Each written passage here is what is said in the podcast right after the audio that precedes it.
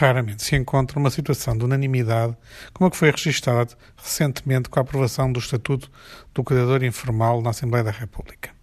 Demorou tempo. Entrou e saiu da Lei de Bases da Saúde. Mas finalmente o reconhecimento do cuidador informal teve a aprovação formal. E a pergunta que se coloca é: e agora? O ponto de partida óbvio é que ser cuidador informal tem um peso sobre a vida pessoal e profissional que não tem sido reconhecido de forma geral e sistemática no quadro dos apoios sociais. Mas, na verdade, não há apenas um cuidador informal. Há muitos tipos de cuidadores informais, pois também há diversidade nas pessoas que beneficiam dessa atenção. Há pais que cuidam de filhos, há filhas que cuidam de pais, há casais de idade avançada que se apoiam mutuamente. Daqui resulta que as necessidades dos cuidadores informais são muitas e diversas, por isso vão exigir na prática apoio muito diferente. Reconhecer essa diversidade no Estatuto de Cuidador Informal não é difícil e está feita.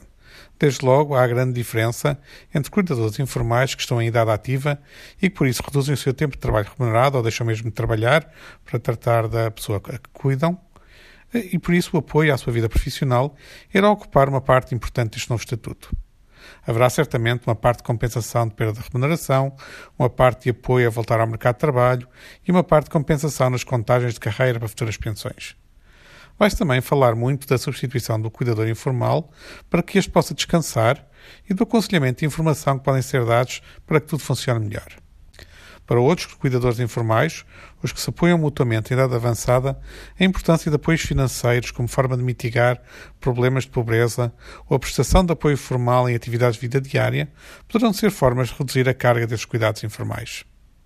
Além dos elementos de aconselhamento e informação, claro, que também aqui serão relevantes. De tudo isto resulta que levar à prática a ideia, que foi unânime, de apoiar os cuidadores informais vai exigir muita preparação, tato e sensibilidade de quem for dar esse apoio seja vindo do lado da segurança social, seja do lado da saúde.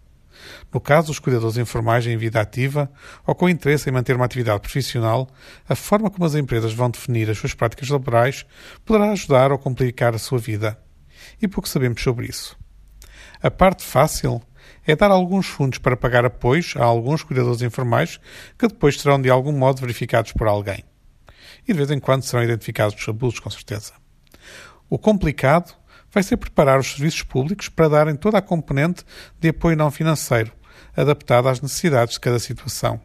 Mas o interessante vai ser perceber se o Estado, como grande empregador que é, irá conseguir dar o exemplo de boas práticas laborais de apoio ao cuidador informal.